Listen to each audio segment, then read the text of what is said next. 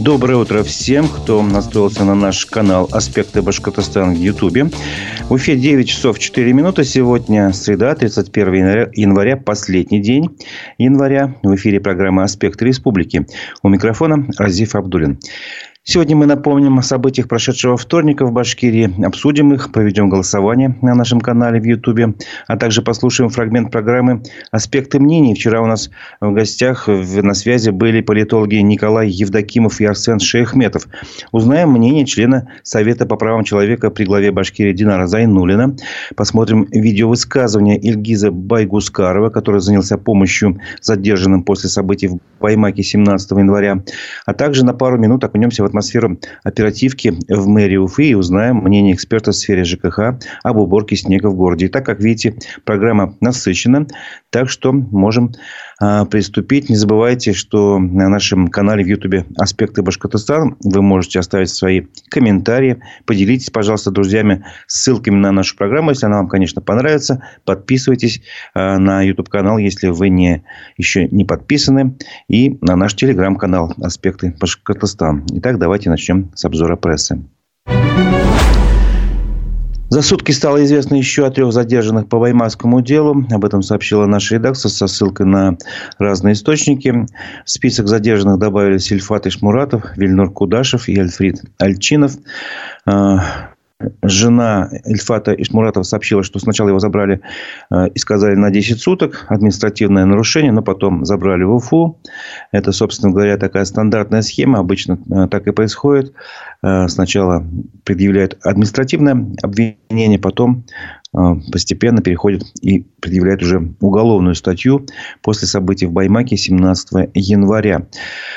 А, Вильнур Кудашев, его забрали в селе Кашкарова Зилаевского района, сообщили 29 января в группе «Поиск инфо по задержанным после Баймака».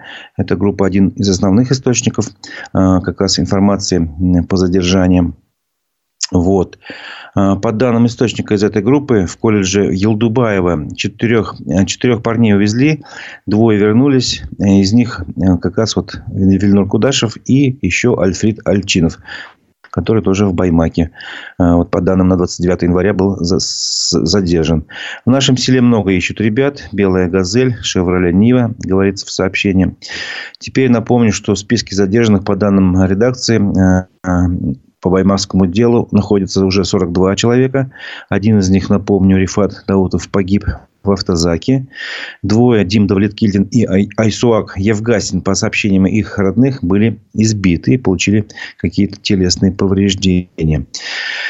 А, напомним, что после массового схода вот это дело завели. Сход был 17 января у здания суда в Баймаке по делу Фаиля Алсынова. А, напомню, Фаиль Алсынов внесен в список экстремистов и, и террористов. Дело а, уголовное о массовых беспорядках открыли 18 января. А уже через несколько дней, 22 января, расследование дела из Башкирии передали в Главное следственное управление Следственного комитета России. Тем временем проходят а, суды а, по апелляционным жалобам а, защитников вот этих задержанных. И вчера телеграм-канал СПЧ, ЗСПЧ, подчеркиваю первую букву З, защита, троим фигурантам сообщил, что троим фигурантам Баймакского дела суд отказал в апелляционных жалобах об изменении меры пресечения. Речь идет об Азате Мирзине, Вилюре Карачурине и Илшате Ульябаеве. Э, кстати, имя Илшата стало известно вот э, нашей редакции только вчера. Раньше были только инициалы э, по решению суда. Его, у него были указаны только инициалы. Итак, 29 января Верховный суд Башкортостана осмотрел жалобы о взятии под стражу Азата Мирзина и Велюра Карачурина. Обоим э, вменяют часть вторую статьи 212 «Участие в массовых беспорядках». Азата Мирзина опознали по видео, снятому у Баймакского суда 17 января. Он не скрывал свое лицо, так как думал, что не делает ничего противозаконного.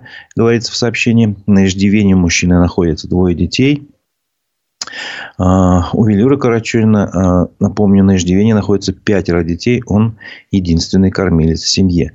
По словам адвокатов, их подзащитные не жаловались на применение к ним незаконных методов воздействия. Оба участвовали в заседаниях не непосредственно в зале, находясь а по видеосвязи. Они отказались от фото и видеосъемки. А, собственно говоря, суд пришел к тому, что оставил решение суда первой инстанции без изменения, а жалобу без удовлетворения, собственно говоря, и эти э, граждане остались э, в СИЗО. А, а уже вчера, 30 января, суд также оставил без изменения решение Советского суда об избрании меры пресечения в виде заключения под стражу Илшату Ульебаеву. Вот у него интересная такая ситуация в том плане, что он, оказывается, уже признал вину ну, сделал явку с повинной, ну, вот так говорится, материал суда, выразил готовность сотрудничать со следствием, и у него есть 8, 8, представляете, 8 несовершеннолетних детей, четверо из которых малолетние. У него жена имеет онкологическое заболевание, а, и несмотря на все это, а, и, на наличие жилья, где он мог бы находиться под домашним арестом а, или под подпиской о невыезде, все-таки суд не стал менять меру пресечения, оставил его под стражей. Вот. Сегодня состоится еще один суд э, по делу, по жалобе э, адвоката Дима Давлеткильдина на изменение меры пресечения. Рассмотрение жалобы назначено значит, на 10 часов э, утра. Сегодня по адресу Уфа, улица Пушкина, 88, то есть в Верховном суде Башкирии, будут слушать жалобу адвоката. Напомним, Дим Давлеткильдин был приглашен в отдел РОВД в Баймаке 20 января, где был задержан и направлен сначала в Белорецк, затем в Уфу. 22 января Советский районный суд уже как раз принял решение его, о заключении его под стражу. 23 на следующий день его адвокат Гарифула Епаров пытался встретиться с ним в СИЗО-1, чтобы, видимо, обговорить как раз все эти жалобы и прочее. Но его не пустили. Затем он предпринял эту попытку, когда узнал, что его подзащитный находится в лечебном учреждении УФСИН при СИЗО-1, и тоже его не пустили. И родственники утверждают, что при медицинском освидетельствовании Дима Давлеткильдина у него были обнаружены признаки перелома в нижней части позвоночника. Так вот, его дело будет слушаться буквально через какое-то короткое время. Еще к событиям о Баймаке. Уфимка Ольга Комлева опубликовала фильм о событиях в Баймаке. Она выложила его на свой канал в Ютубе.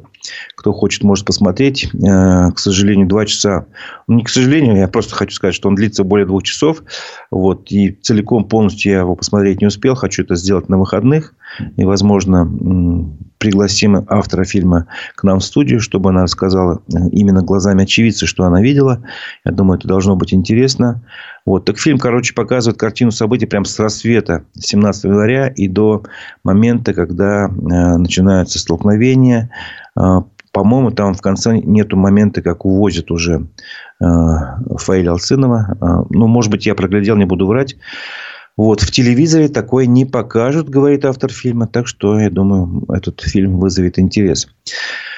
Ну, продолжая разговор о ситуации в Баймаке, давайте сейчас послушаем фрагмент программы аспекты мнений. Вчера у нас была связь с политологами, разговор с политологами, э, с Николаем Евдокимовым и Арсеном Шейхметовым. Дмитрий Колпаков задавал им вопросы о договороспособности Ради Хабирова после событий в Баймаке. Давайте послушаем, что они ответили. В Уфе на почте Салатыева проходил провластный митинг в поддержку Ради Хабирова, скажем так. Мы знаем, что сейчас администрация главы региона оценивает количество собравшихся 50 тысяч человек. Сегодня с этой трибуны говорит Ради Хабиров, я всем тем, кто не согласен со мной, не согласен с моей политикой, моими решениями, но искренне любит Башкортостан и готов к цивилизованному диалогу, я протягиваю свою руку дружбы и говорю, давайте вместе созидать, сказал Хабиров со сцены. А я напомню некоторые его высказывания в течение последних пяти лет. Власть просто так не дается, она всегда захватывается. Далее. Ради Хабиров предложил стредлиться главе башкирской госавтоинспекции. Ради Хабиров, если где-то буйствуют экстремисты, мы будем называть вещи своими именами. Это он об участниках э, событий на Куштау э, буквально за два дня. Далее. Кишку порвете со мной воевать. Хабиров пригрозил застройщикам скандальной высотки на Руставеле. Это 16 сентября 2020 года. Правда, никто не порвал, и высотка вроде как будет строиться. С таким руководителем Роспотребнадзора по Башкирии я работать не буду. Это тоже заголовок. Причем из Башинформа. Далее. Глава Башкирии назвал провокацией узколобых тех, кто против слияния Башгу и УГАТУ. Как вы считаете, как бы ради Хабиров он готов протягивать руку? Он договороспособный на данный момент? Николай Анатольевич, давайте с вас начнем. Начну с того, что Ради Хабиров определенным образом себя позиционирует. У него есть определенный стиль политического поведения, политического лидерства, и этот э, стиль политического лидерства всегда ориентирован на то, чтобы показывать собственную власть, собственную силу, показывать себя как э, непререкаемого авторитета. Поэтому вот те заголовки, которые вы прочитали, они, в общем-то, демонстрируют ту политическую стилистику, которую Ради Хабиров э, выбрал. Но здесь надо иметь в виду, что есть большая очень разница между тем, как человек себя, в том числе политический лидер, а глава региона, безусловно, это заметный политический лидер, по крайней мере, в нашем пространстве, как он себя позиционирует, как он себя представляет, и, может быть, как он себя видит, и тем, как он себя ведет э, и какой э, политический курс осуществляет. Здесь, ну, вообще три элемента на самом деле есть. Да? Первое — это политическое позиционирование Радия Хабирова. Он себя представляет как политик, пользующийся безграничным а, доверием. Элемент такой маскулинности присутствует, да, то есть мужественности. Второй момент — это его способность или неспособность на самом деле выстраивать диалог. А мы видим, вот, что и в результате действий на Куштау, и в результате взаимодействия с застройщиками, тем не менее, вот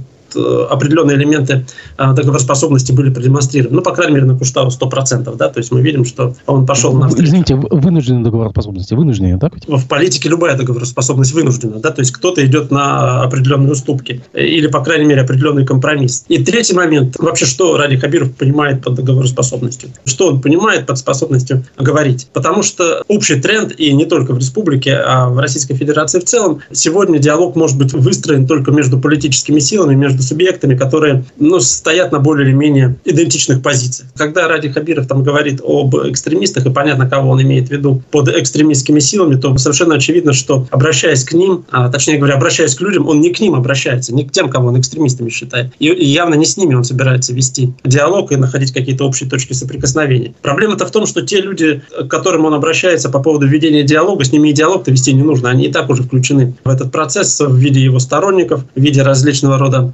общественных организаций, э, в виде эрзац структур разного рода общественных, которые на самом деле не выражают э, реального мнения большинства населения, но тем не менее существуют как такие достаточно формальные институты. Арсен Маратович. Да, я согласен в целом с Николаем Анатольевичем. Хотел бы только дополнить, что если мы говорим о политиках, то мы зачастую говорим не о каких-то ценностях и личных воззрениях. Политик – это в первую очередь человек, и даже порой политиков называют политическими животными. В хорошем смысле, потому что у них есть свои политические инстинкты и свои политические модели поведения. Так вот, если мы говорим о политиках, то они исходят в первую очередь из ситуации, из э, того требования момента, который на сегодняшний день есть, и из тех задач, которые перед ними стоят. Поэтому в этом плане та риторика, которую подбирает тоже Ради Хабиров в той или иной ситуации, она зависит напрямую от момента и от ситуации, в которой он действует непосредственно. Тех задач, которые перед ним стоят. Поэтому где-то он, естественно, выражается как-то более жестко, где-то идет, естественно, на компромиссы и действует действует более мягко, но если мы говорим о нем как о типе личности, то в его публичном позиционировании, конечно, он всегда представлял как э, достаточно жесткий автократ с высоким уровнем доминирования. Это человек, который старается навязывать свою повестку, нежели адаптироваться под чью-то другую повестку. Поэтому в этой связи и с его стороны исходил этот импульс, да, и в его там имиджеологи, и пиар-технологи, они позиционировали его как вот такого автократа, как человека слова, как неприкосновенный авторитет, который, как сказал, так отрезал. Конечно, такая модель поведения, она не всегда всегда подразумевает компромиссы. Но мы видели несколько раз, что в силу конфликтной ситуации, да, или в силу эмоциональности своего Ради Хабирова, в силу каких-то его обостренных заявлений, либо в силу момента ситуации, которая была, например, на том же Куштау, этот человек умел гибко адаптироваться и под изменившуюся среду. И в нужный момент, конечно, где-то он предлагал идти на переговоры, где-то он сам выходил, общался с протестующими. Вспомним и 2005 год, по-моему, против монетизации льгот, и опять-таки тот же Куштау. И здесь он, конечно, напрямую не поехал, э, не встретился встретился, но вот на этом митинге-концерте он уже тоже выступил с определенной речью, которую нельзя рассматривать как какое-то там примирение, да, или рука навстречу, но, тем не менее, это инструмент, на который можно опереться для того, чтобы устраивать дальнейшую платформу для переговоров. Понятное дело, что он не будет общаться с теми, против кого он там выступал или называл их экстремистами, несмотря на то, что он сказал, что он глава для всех. Исходя из логики нынешней политической системы, он скорее предпочтет переговоры и общение с официальными там национально-автономными организациями, организациями, которые у нас есть, с религиозными организациями, ну, то есть такими официальными деятелями, а, нежели с людьми, которых мы видели там на улице Баймака или Уфы. Мы диалог увидим, но этот диалог будет по правилам Ради Хабирова, Это был фрагмент программы «Аспекты мнений», участниками которого стали политологи э, Николай Евдокимов и Арсен Шехметов. Ну вот вы услышали их мнение по поводу договороспособности Ради Хабирова после событий в Баймаке. Напомню, что сам Ради Хабиров на митинге-концерте 26 э, января э, с трибуны сказал, что он готов к цивилизованному диалогу. Давайте, как мужики, будем строить вместе Башкортостан. Ну, примерно так суть его высказывания. В связи со всем этим я хотел бы задать вам вопрос на нашем канале в Ютубе «Аспекты Башкортостан». А, я вас хочу спросить, вы верите в то, что Ради Хабиров способен сесть за стол переговоров с протестующими? А, два, два варианта ответа как бы основных, да или нет. И третий напишу в комментариях, если вас не устраивает ни один из этих вариантов. А, собственно говоря, а, способен ли Ради Хабиров разговаривать с людьми, в этом как бы сомнений нет. Он, естественно, со всеми разговаривает. Такова его работа. Напомню, что когда он был руководителем главы администрации при Муртазе Хабирове э, еще в 2007-2008 годах, если не ошибаюсь, могу по, по году ошибиться, но суть в том, что он, когда была монетизация льгот, и пенсионеры, пожилые граждане а, пришли к Белому дому с протестами, а он вышел, единственный, по-моему, из чиновников, кто был способен выйти, поговорить. Это было такое. Потом напомню, что он же и приехал на место Э, протестов на гору Куштау э, в 2020 году, когда уже был главой Башкирии. Но, правда, это случилось после того, как в ситуацию вмешался э, президент России Владимир Путин и четко заявил, что ну, протестующие правы, надо как бы с башкирской содовой компанией компанию, национализировать, э, вернуть в руки государства. И вот после этого он только приехал. Но в, в любом случае, э, ну, скажем так, не побоялся. И еще напомню, еще третий случай, э, когда военнослужащий из зоны специальной военной операции в Демском районе, если не ошибаюсь, на заправке с гранатой в руках потребовал встречи с главой, с Радием Хабиром. Он тоже не испугался, приехал. Вот. Правда, к сожалению, потом этот протестующий, а, находясь в СИЗО, каким-то образом покончил с собой самоубийством. То есть, ну, в общем, собственно говоря, я хочу сказать, что в этом плане, наверное, каких-то человеческих качеств Радио Хабирову хватает для того, чтобы разговаривать с людьми с разных абсолютно слоев э, и категорий населения. Э, ну вот способен ли он в данный момент сесть за стол переговоров с протестующими? Я хочу узнать ваше мнение. Голосуйте на нашем канале в Ютубе, а мы э, подведем итоги голосования в конце программы. Продолжим. Пока вот вы думаете, способен, не способен, я буду приводить какие-то аргументы и факты из прошедшего дня. А, вчера, например, Ради Хабиров выступил на коллегии Министерства внутренних дел по Башкортостану. Об этом сообщили в официальной, на официальном сайте главы республики. И, собственно говоря, там Главная новость лично для меня то, что он поблагодарил главу МВД за решительные действия во время протестов в Уфе и Баймаке. Процитирую его слова. «Хочу выразить вам слова благодарности за эффективную работу по пресечению массовых беспорядков и проявлений радикального экстремизма. Мы с вами ясно понимаем, что выращенные многолетние корни радикального экстремизма в рамках решительных действий МВД и других правоохранительных структур нам удается подрубить убить. Это очень серьезное решение. В политическом плане мы входим в новую фазу развития Башкортостана, где больше не будет постоянного шантажа и давления со стороны радикальных структур, заявил Ради Хабиров. Он также отметил, что объективных предпосылок для того, что происходит в республике, никогда не было. По его словам, это завезенная история, с которой он эффективно борется. Вот. Ну, вот это еще можно вспомнить его слова на митинге. Экстремистская зараза, собственно говоря, которую завезли, видимо, из-за рубежа у которой нет никаких предпосылок Башкирии, но тем не менее это многолетние корни радикального экстремизма, экстремизма подчеркиваю.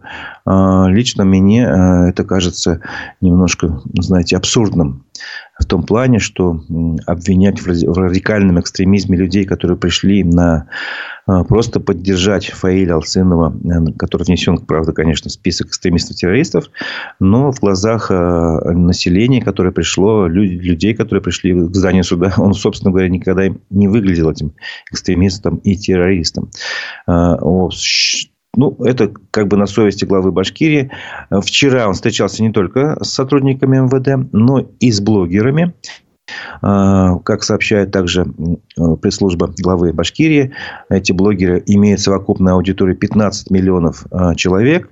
Вот. И там, что он сказал, тоже очень важные слова, я хочу их процитировать. Важно выстраивать коммуникации с жителями. Там, где мы не доводим до людей свою позицию, этот информационный вакуум заполняют другие. Поэтому я готов общаться с любой аудиторией. Собственно говоря, вот эти слова подчеркивают, что, по крайней мере, на словах глава Башкирии придерживается такой логики, что необходимо разговаривать с людьми, Правда, непонятно, почему этого не сделали в Баймаке 17-15 января. Никто с ними, с людьми не разговаривал там. Вот и поэтому такое противоречие, диссонанс. И поэтому, собственно говоря, я решил э, запустить такое голосование. Э, говорим мы о диалоге. Я хочу эту тему диалога еще немножко в течение программы поддержать. Давайте сейчас посмотрим э, такое видеообращение к медийным персонам, как раз к тем, кто влияет на аудиторию, э, Ильгиза Байгускарова. Напомню, что Ильгиз Байгускаров – это брат Ильяса Байгускарова, одного из задержанных по Баймакскому делу. Но он отличился тем, что организовал такую группу э, в Телеграме, где собирается вся информация о задержанных, где оказывается какая-то юридическая помощь, публикуется информация о сборах средств и так далее. Ну, то есть, такая практическая поддержка тех, кто пострадал после того, как э, вот эти все задержания случились, а их, этих пострадавших ни много ни мало сейчас как минимум 40 э, человек мы можем насчитать. Итак, давайте посмотрим, что же сказал Ильгиз Байгускаров. Я занимаюсь организацией помощи пострадавшим после событий в Баймаке и уверенно могу сказать, что это совершенно обычные, простые люди – они настолько просты, что не умеют даже какие-то базовые вещи делать в настройках, там, в Телеграме, в телефоне приходится им помогать в этом деле. И сейчас нам помогают с точки зрения медийности разные публичные деятели. я хочу призвать вас также помогать нам. Почему? Я знаю, что вам нужна причина для того, чтобы медийную помощь оказывать. Суть в чем? На самом деле большинство башкир, башкортов не против власти. Потому что на самом деле мы хотим каких вещей? Сохранения традиционных ценностей, сохранения культуры. Люди, которые там были, которых поймали, они не скрывали свое лицо. Это означает, что они не думали, что совершают какое-то преступление. Они пришли поддержать Фаиля Алсынова, которого объявили экстремистом за день до этого, и ему дали приговор жестче, чем предлагало обвинение. И люди хотят защиты прав обычных базовых вещей, которые хочет любой гражданин. И мы защищаем права нашей культуры и в целом любого человека из простого народа. Я думаю, что очень многие люди очень серьезно задумываются о здоровье своем и своих детей. И именно это происходит в Башкирии, потому что вот эти компании, которые добывали золото, они не заботились, и их методы отравляли воздух, воду, почву и скот. И что вы думаете? Вот расскажите, пожалуйста, об этом, потому что это базовая информация, которую... Ну, разберитесь. То есть вы можете найти информацию о том, что это происходит. И кара халык это означает, что это простой народ. То есть есть средний класс, а есть простой народ. Кара халык. Именно за эти слова Фаиля Алсенова объявили и экстремистом, и террористом, и посадили на 4 года, и сейчас мы видим, что его приговор обжалуется. К нам прицепились люди за границей, они размывают информационное поле, к сожалению. И наши слова не доходят, правда не доходят. А мы за инновации, чтобы сохраняли экологию, чтобы думали о народе, чтобы эти технологии модернизировали, чтобы люди просто жили хорошо, чтобы они не задумывались о том, каким воздухом они дышат, зная, что это хороший воздух. Это было видеообращение Ильгиза Байгускарова к медийным личностям. А, напомню. А, вот. И напомню, что идет голосование а, на нашем канале в Ютубе «Аспекты Башкортостана». Я спрашиваю вас, способен ли, по вашему мнению, глава Башки, Башкирии Ради Хабиров сесть за стол переговоров с протестующими. Три варианта ответа. Голосуйте. Эм, если вы не, вас, вас один из вариантов ответа «да» и «нет» не устраивает, вы можете написать в комментариях. И вот я прочитаю пару комментариев. Он не способен к диалогу, абсолютно нет способности к руководству, он не руководитель. Еще Хабиров будет жестко подавлять протесты и гнуть свою линию, по примеру пересидевшего суверена. Не могу назвать его умным, скорее, скорее с точностью да, наоборот. Вот. Э, ну, вот такие мнения у вас. Хорошо. Голосуйте. Уже больше 150 человек проголосовало. Надо, чтобы еще побольше, чтобы была более такая понятная картинка. Продолжаем тему по поводу э, баймакских событий. Продолжаются у нас еще новости. Мы еще не все закончили. А, вчера была новость от нашей редакции. Э, сестра участника баймакского дела Закира Ахмедина ищет квартиру в Уфе для своего брата. Нужно было квартиру снять до 5 февраля, сообщила его сестра аспектом. Вот. Ну, для того, чтобы э, во время апелляции э, можно было сказать, что у него есть жилье в Уфе. Обычно, когда нет жилья в Уфе, таких задержанных не отпускают точно. А тут как бы есть гарантия, что есть где поселиться, пожить на пару месяцев, пока идет следствие. Вот, то есть, есть надежда, что его отпустят под домашний арест. Вот, он тоже единственный кормилец в семье. Закир Ахмедин. И что интересно, вот когда мы разместили это сообщение, буквально в течение ну, полчаса даже, по-моему, не прошло, как квартира нашлась, а сестра сообщила, что все в порядке. Вот какова сила общественных связей горизонтальных. Вот какова, как бы, не знаю, ну, мне кажется, это в этом плане можно говорить о солидарности. А, и о диалоге в том числе тоже необходимо говорить.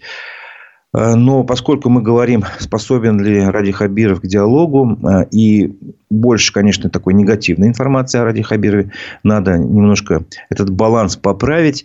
И вчера буквально до нас дозвонился а, член Совета по правам человека при главе Башкирии, общественный деятель, заведующий филиалом Национального музея, Дом-музей Шагита Худайбер, Динар Зайнулин. И вот он сказал несколько слов в защиту Радия Хабира. Давайте послушаем, что он сказал. Меня поражает необъективность средств массовой информации в освещении вопросов последних событий. Всегда и везде выставляет крайним Хабировым. Что в вопросах по недрам, что в действиях силовых структур. Теперь поздно уповать к Ради Фаритовичу. Он никак не сможет повлиять на следственные процедуры. Что касается недропользования, некоторые журналисты и блогеры откровенно лгут и зовут людей в заблуждение. Хабиров не выдает лицензии на геологоразведку и добычу. И у него нет полномочий по контролю этих работ. Еще в 2014-м при Хамитове была затеяна реформа в сфере недропользования. Последствия этой реформы без привлечения можно назвать разрушительными. Теперь все решается в Приволжск недра в Нижнем Новгороде. Необходимо восстановление территориального управления Башнедра в его прежних правах с решением в установленном порядке вопросов по выдаче лицензий и контроля за условиями пользования недрами. То, что создана межведомственная комиссия по недропользованию, это хорошо, но ее решение имеет только рекомендательный характер, что для федеральных структур, что для недропользователей. Еще раз повторяюсь, надо вернуть контрольные управленческие функции в сфере недропользования в республику. Это было мнение Динара Зайнулина, э, члена Совета по правам человека при главе Башкирии. Э, подчеркну его две мысли. Э, об одной из них я уже говорил как-то в одном из эфиров, что, во-первых, Ради Хайберов вряд ли может как-то повлиять на действия следственных органов, и это важно понимать. А сейчас дело, Баймакское дело находится в руках Главного следственного управления э, Следственного комитета России. То есть, следователи из Москвы. И это Главное следственное управление занимается не какими-то там простыми делами, а только резонансными делами. Вот. И повлиять на это следствие, ну, как бы, я считаю, вообще невозможно. Но и второй момент, который, о котором упоминает Дина Зайнулин, э, с 2014 года полномочия Башнедр, которые могли все-таки выдавать лицензии, приостанавливать лицензии э, на добычу природных ресурсов в Башкирии, они были переданы выше, на уровень выше, ну, такой Росприроднадзор, э, не, не Башнедр, а по-другому называется, сейчас не буду вспоминать. Короче, на уровень выше, и теперь как бы от Башнедр мало что зависит. И, собственно говоря, от руководства республики здесь тоже не очень-то много зависит. Э, и как бы этот аргумент в защиту э, главы Башкирии в принципе вполне понятен. Но, во-первых, об этом надо было говорить и раньше, наверное, во время диалога с э, людьми, которые пришли к зданию суда. Поскольку все-таки там конфликт изначальный. Почему поддерживали Фаиля Алсынова? Потому что он выступил против таких как раз варварских действий золотодобытчиков на одном из народных сходов. Вот. И диалог этот нужен. И, плюс еще маленькое такое замечание. Напоминаю, что Совет по правам человека, Динар Зайнулин его э, входит в этот орган. Э, почему-то я пока не слышал ни одного заявления, ни одного члена Совета по правам человека по судьбе задержанных. Напомню, один из них погиб в автозаке. Причина пока до сих пор неизвестна. Двое были избиты по заявлениям родственников. Вот права этих людей, мне кажется, сейчас нуждаются в защите как раз внимания со стороны этого общественного органа. И я бы хотел, чтобы Совет по правам человека не превратился в такой орган, который бы я мог бы переименовать по-другому в Совет по правам одного главного человека. Вы понимаете, о чем я говорю. А, нужно все-таки защищать права простых граждан в большей степени. Они как раз в этом нуждаются. Ради Хабиров у него есть гораздо больше возможностей по защите своих прав. Это, в этом я абсолютно уверен.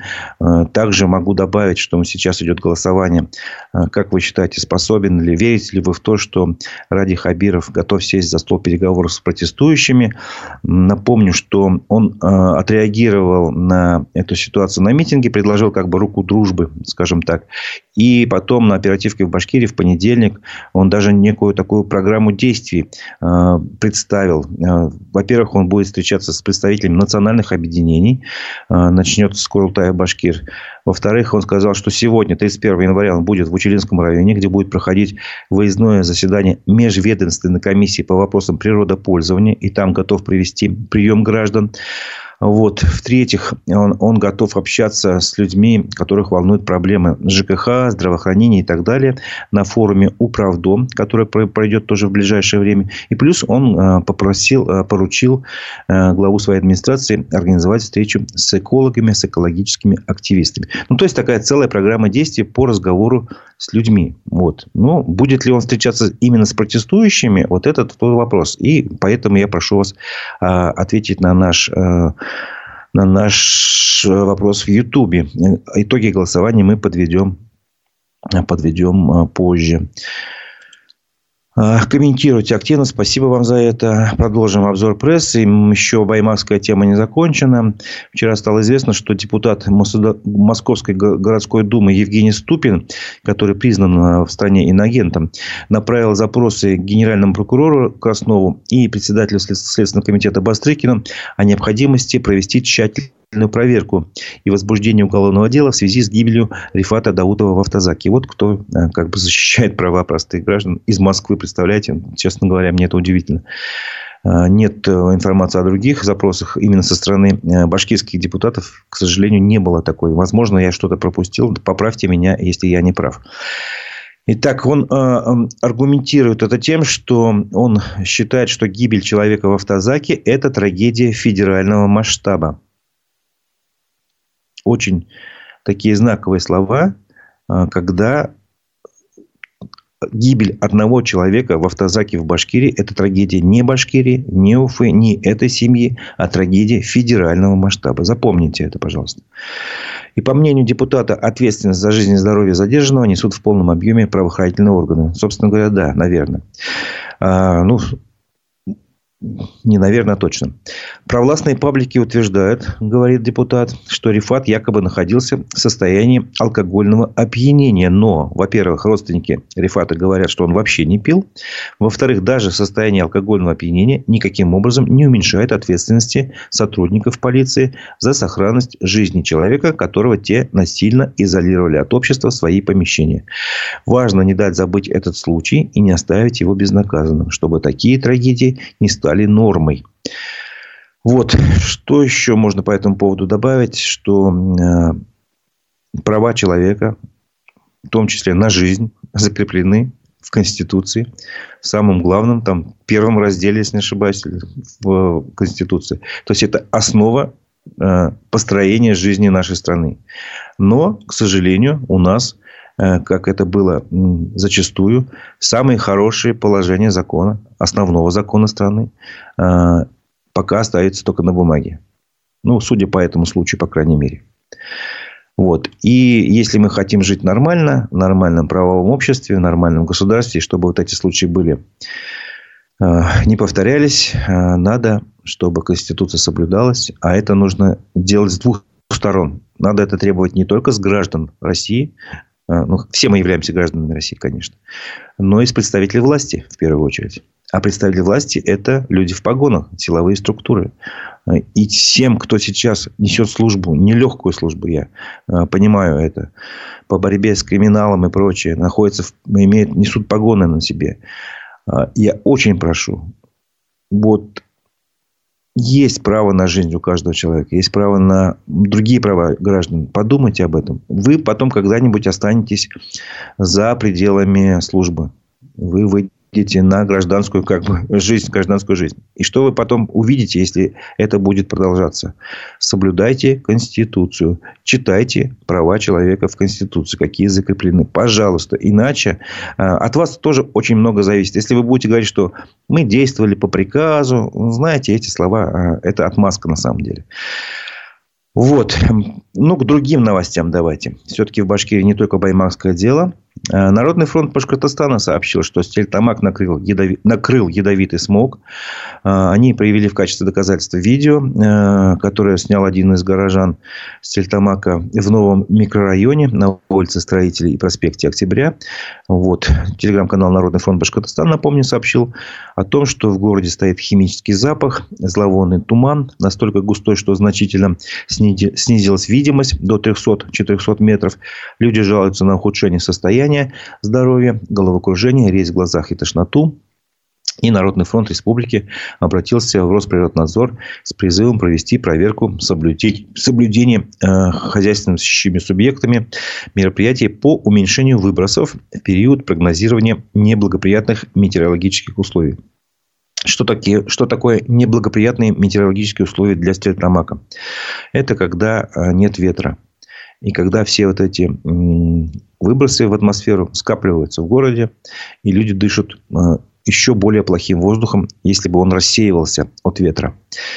И это тоже, э, вот эта ситуация по Стельтамаку, тоже одна из тех, которые нужно обсуждать. Это тоже предмет диалога. Э, вот. Это как бы к нашей основной теме про диалог. К другим новостям. Мэр Уфы Ратмир Мавлиев поручил главам администрации районов города чистить снег на субботников. Он сделал это на оперативном совещании, которое прошло вчера в мэрии. После, э, и сказал он это после просмотра слайдов с нечищенных улиц Уфы, которые показал директор Центра общественной безопасности Уфы Александр Овчинников. И, собственно говоря, давайте вот откунемся на пару минут в атмосферу этой оперативки. Давайте посмотрим это видео. Мы послушали то, что работа у нас в городе организована. А, Рустам Грамезянович, деньги доведены у нас до районов на привлечение дополнительной техники в случае, если у кого-то не хватает? А, да, мы деньги по вашему поручению довели, еще три района а для дополнительного привлечения техники арендованной.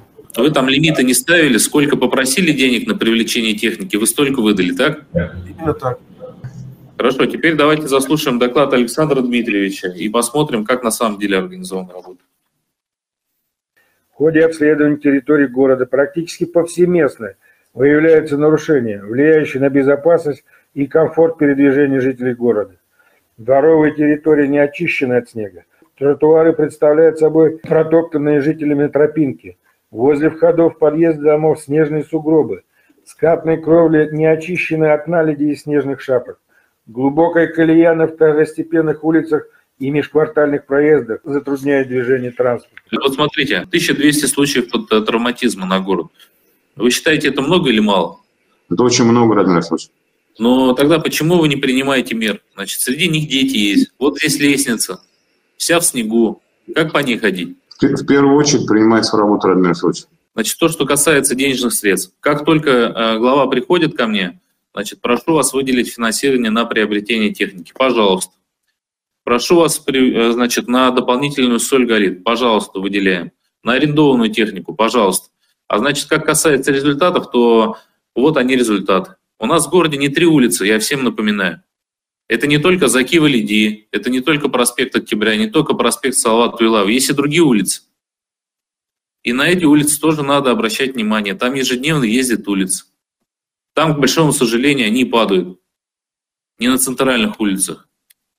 Александр Дмитриевич только что достойно, по-моему, представил все результаты нашей работы. Я вот раньше эти доклады всегда убирал в сторону, да, старался не выносить это.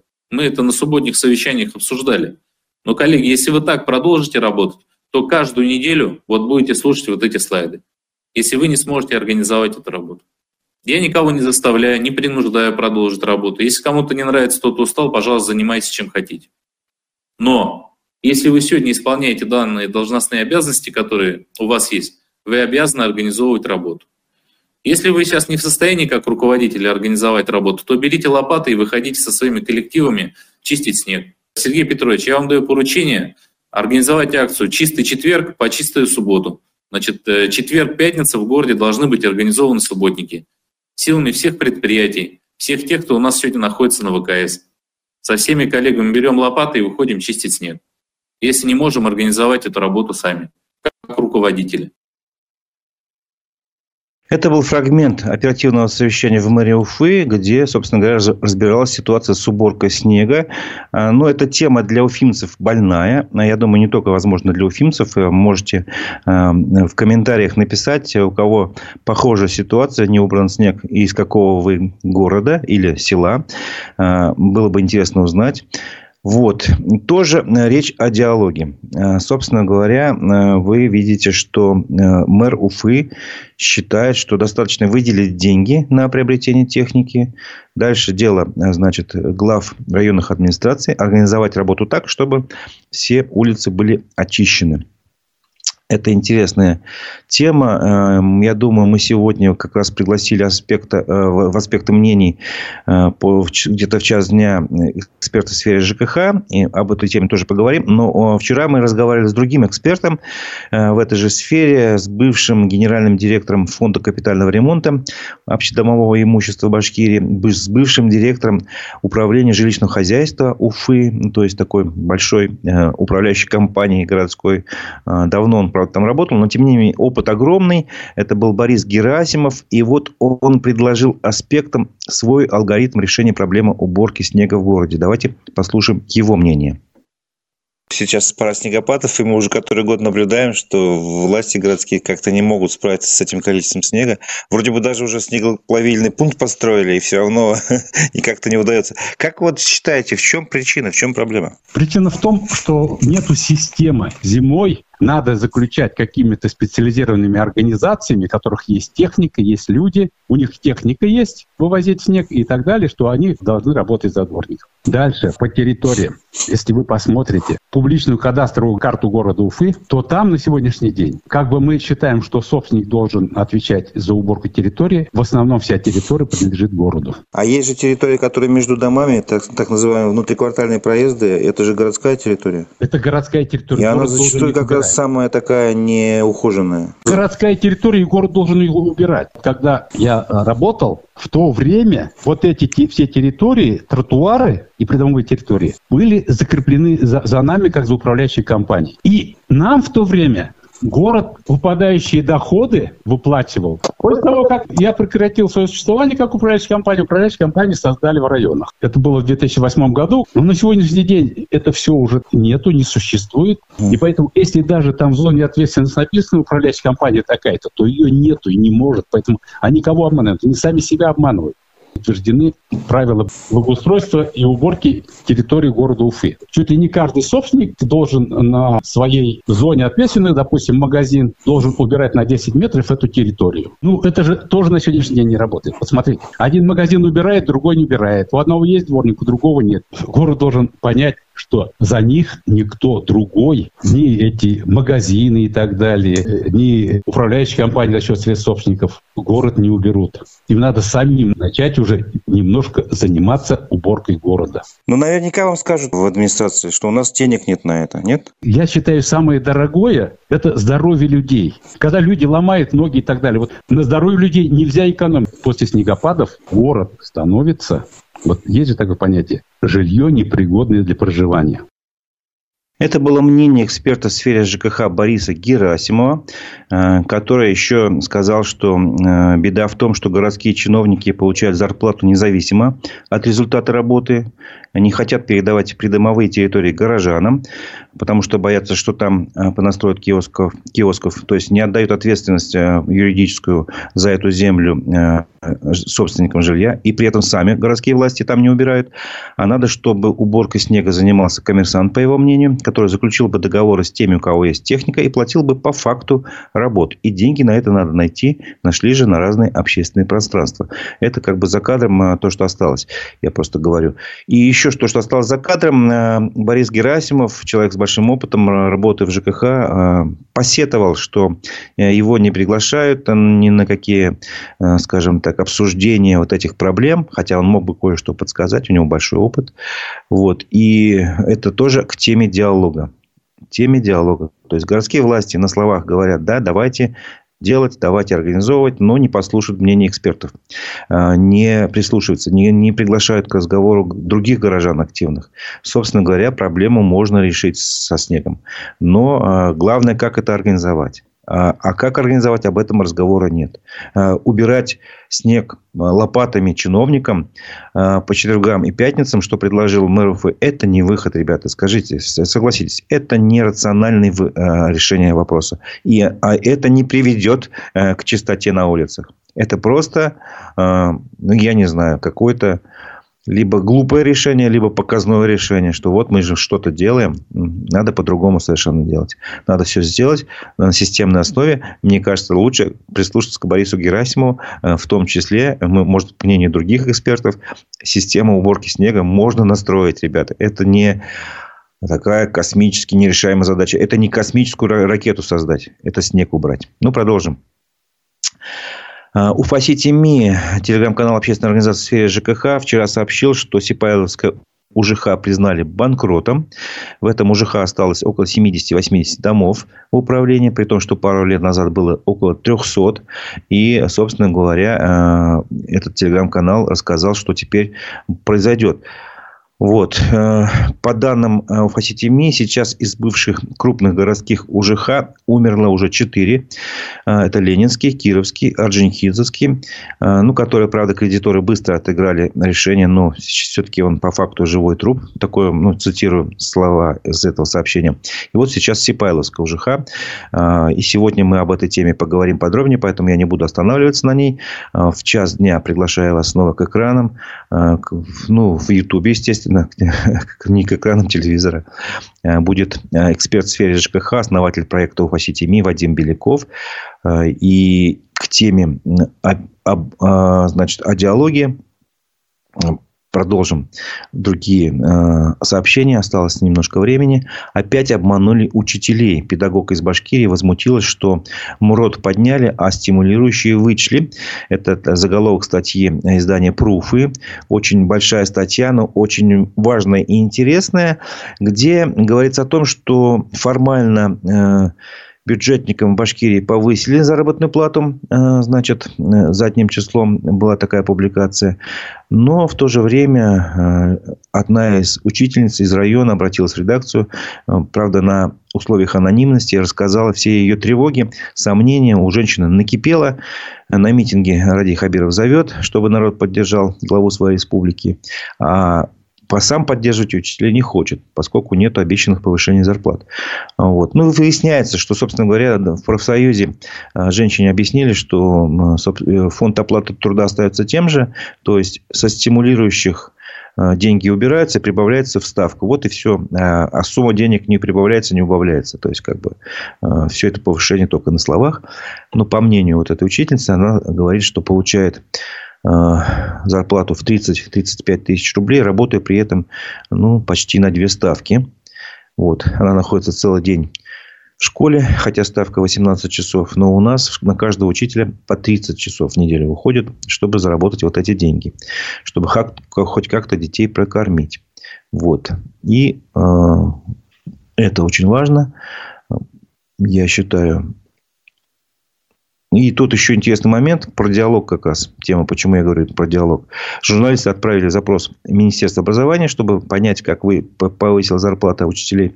И также они несколько раз звонили в Башкирский профсоюз образования и науки. И там им ответили, что перезвонят для комментариев. Однако до сих пор ждем, э, написано в заметке, это к диалогу. То есть люди, которые призваны защищать права учителей, ничего не хотят говорить журналистам. По крайней мере, оперативно. В тот день, когда готовилась статья. То есть, как такового диалога нет и здесь. А, а то, что диалог нужен, а, это признал, а, собственно говоря, и глава Башкирии. И это, наверное, всем понятно, что нужен диалог между властью и обществом. Но пока что это остается во многом на словах. Еще одна заметка. Крышечки без крыши. В Уфе без помещения остается организация, которая помогала хоспису.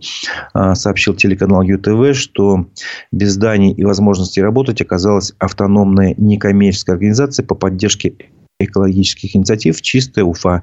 Она известна тем, что, может быть, вы тоже видели в своих подъездах такие коробки там или банки, где собираются пластиковые крышки и эти уже крышки потом собирает, соответственно, вот эта чистая Уфа и сдает э, эти ну, крышки куда-то там на утиль, поручает деньги и передает, передает эти деньги на нужды уфимского хосписа. Вот. Между тем, в администрации города посоветовали Чистой Уфе изучить информацию о свободных объектах в городе на торгах. Вот тоже диалог как происходит. Вы сами со своими проблемами справляетесь. В принципе, да, конечно, они правы. Чиновники не должны заниматься общественными организациями. Но, тем не менее, дело-то благородное. Могли бы и что-нибудь подсказать, на мой взгляд. Другим новостям. Паралимпийская чемпионка из Уфы Оксана Савченко решила продать две золотые медали для поддержки участников специальной военной операции. Об этом она рассказала сама на своем сайте. Вот, у нее есть э, две медали э, с игр в Лондоне и в Пекине.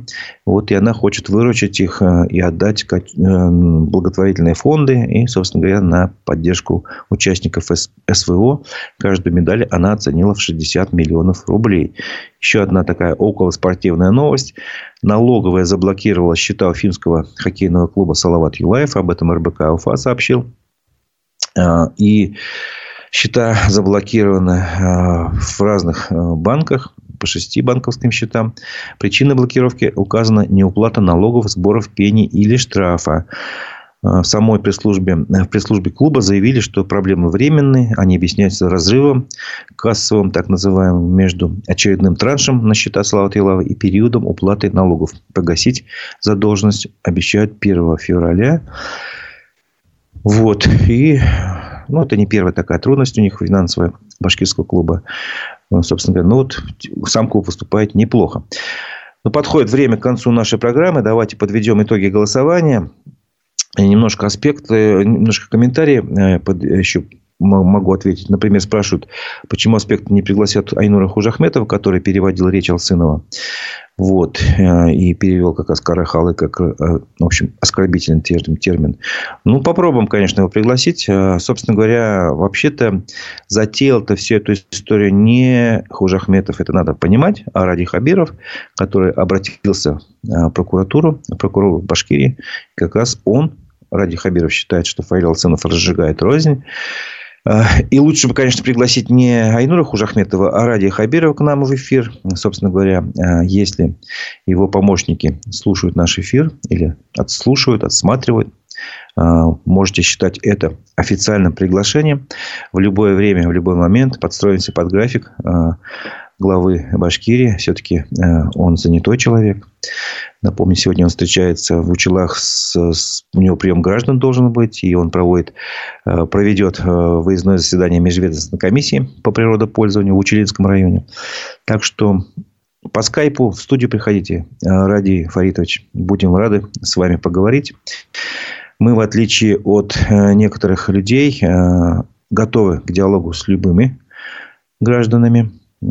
Вот. И вообще сила и мудрость политика говорить с оппонентами, которые э, на 180 градусов, на 360 на 100 градусов против противоположного мнения придерживаются. И давайте подведем итоги голосования. Уже наши э, цифры тех, кто ответил на вопрос, приближается к 500. Э, спасибо вам за активное участие. Давайте подведем итоги голосования. Итак, Ну вот, как я ожидал, что большинство аудитории не верит э, в то, что Ради Хабиров способен сесть за стол переговоров. Э, да, 87%, если не ошибаюсь. И меньшинство так э, считает по-другому. 86% считают, что он не способен сесть за стол переговоров именно с протестующими, подчеркиваю. Да, считают 9%, и оставшиеся, это напишу в комментариях, собственно говоря, они и писали. А, да, пишут об этом. А, вы предлагаете пригласить еще ряд людей. А, ваши комментарии услышаны, будем приглашать. Еще раз напомню мою мысль, подчеркну мою мысль. Сила и мудрость политика в диалоге с оппонентами, в том числе тех, с теми, кто думает не так, как думает этот политик. В этом сила и мудрость. И если, э, например, вот я никогда не понимал Владимира Путина, который отказывается от участия в дебатах. Это не сила, это признак слабости, либо признак такого, знаете, повышенной самооценки, снобизм. Э, мол, я не, не буду разговаривать с этими простолюдинами, там, с кандидатами, которые хотят занять, нам, занять этот пост высший э, в России, а поскольку я и так знаю, что я его займу, зачем мне с ними разговаривать, время терять? Нет, ребята, э, это не потеря времени, это нахождение компромиссов, консенсуса, согласия в обществе. Вы делаете большое дело, если общаетесь со своими оппонентами. И если, напомню, кто из оппонентов, например, Ильдар Юмагулов, он прямо резко выделился на фоне этих событий в Баймаке, он прямо сказал, что в отставку Хабиб Кадырова. А, если вы сядете за стол переговоров даже с ним, пусть по скайпу, я понимаю, он не приедет, он побоится быть задержанным, но условия такие. По скайпу с ним поговорить. А, Байгускар, а, прошу прощения, Буранбай Аскаров, активист. Сагита Смогилов. Да многие могут, можно еще фамилии перечислять. Те, кто не согласны с вашей политикой. Пригласите их, поговорите. Понятно, что от разговоров, возможно, ничего не изменится. Но есть шанс, что вы поймете друг друга, что вы сможете, по крайней мере, облегчить условия задержания тех, кто сейчас задержан. А, пусть повлиять не напрямую, а каким-то другим способом на поведение следственной группы. Я не понимаю, как это можно сделать, но, возможно, попытаться можно. Ну, естественно, сильная юридическая защита должна быть у всех, кто задержан по Ваймарскому делу. Вот таково мое мнение. А, диалог нужен, без диалога никак. А, и заканчиваем нашу программу вечерним выпуском новостей. Все-таки мы начали чуть позже и закончим чуть позже. Итак, вечерний выпуск новостей телеграм-канала «Эхо новости», где говорится об основных событиях вчерашнего дня. Причиной глобального сбоя в Рунете стала техническая проблема, в кавычках. Такое объяснение дали в координационном центре доменов РУ. У многих пользователей в течение полутора часов не открывались российские сайты, в том числе госуслуги, Яндекс, Озон и другие. В Роскомнадзоре утверждают, что доступ к ним уже восстановлен. Солист Би-2 Егор Бортник улетел из Таиланда в Израиль. Пока он единственный участник музыкального коллектива, которого выпустили из миграционной тюрьмы. Как сообщалось в телеграм-канале группы, накануне было принято решение о депортации всех семи музыкантов в Израиль. Однако после вмешательства российских дипломатов в вылете отказали. Владимир Зеленский все же готовится сменить главкома вооруженных сил Украины, утверждают источники Financial Times. По данным издания, украинский президент предлагал Валерию Залужному должность советника по обороне, но тот отказался. Газета пишет, что Владимир Зеленский пока еще не отправил генерала в отставку из-за поднявшейся накануне волны слухов об этом. Украина уже завтра, ну то есть сегодня, может получить новые снаряды для систем залпового огня «Хаймерс». По информации политику, речь идет о так называемых умных бомбах GLS SDB, которые могут поражать цели на расстоянии 150 километров. Поставку реактивных снарядов анонсировали еще в прошлом году, но в итоге отложили. Европейский парламент расследует предполагаемую связь депутатки от Латвии Татьяны Жданок с сотрудником ФСБ. Об этом объявили в Европарламенте после публикации расследования издания Insider. Insider признан в России средством массовой информации иноагентом. А, в расследовании говорилось, что депутатка около 20 лет работала под руководством куратора российской спецслужбы. Сама она это отрицает абитуриентам факультета журналистики Высшей школы экономики при поступлении в ВУЗ запрещено запрещено упоминать иностранных агентов. Об этом говорится в требованиях к вступительному испытанию. В противном случае результат собеседования будет аннулирован. Владимир Путин официально заработал за 6 лет почти 68 миллионов рублей. Это следует из отчета, который глава государства представил в Центральную избирательную комиссию. В декларации сказано, что он по-прежнему владеет 77-метровой квартирой в Петербурге и гаражом. Сумма накоплений на счетах Владимира Путина в банках выросла с почти 14 миллионов до 54 миллионов рублей. Это был выпуск э, телеграм-канала «Эхо новости», вечерний выпуск. На этом я с вами э, прощаюсь, но не заканчивает работу наша редакция. Приглашаю вас к 11 часам э, снова на канал в Ютубе «Аспекты Башкортостан». Будет программа «Аспекты мнений». Мы пригласили экономиста Всеволода Спивака. И в 13.00 приглашаю вас снова. Будет программа «Аспекты мнений». Э, гостем программы будет эксперт в сфере ЖКХ, основатель проекта «Уфасити МИ» Вадим Беляков. На этом я с вами прощаюсь. А, у микрофона был Разиф Абдулин. До новых встреч в эфире.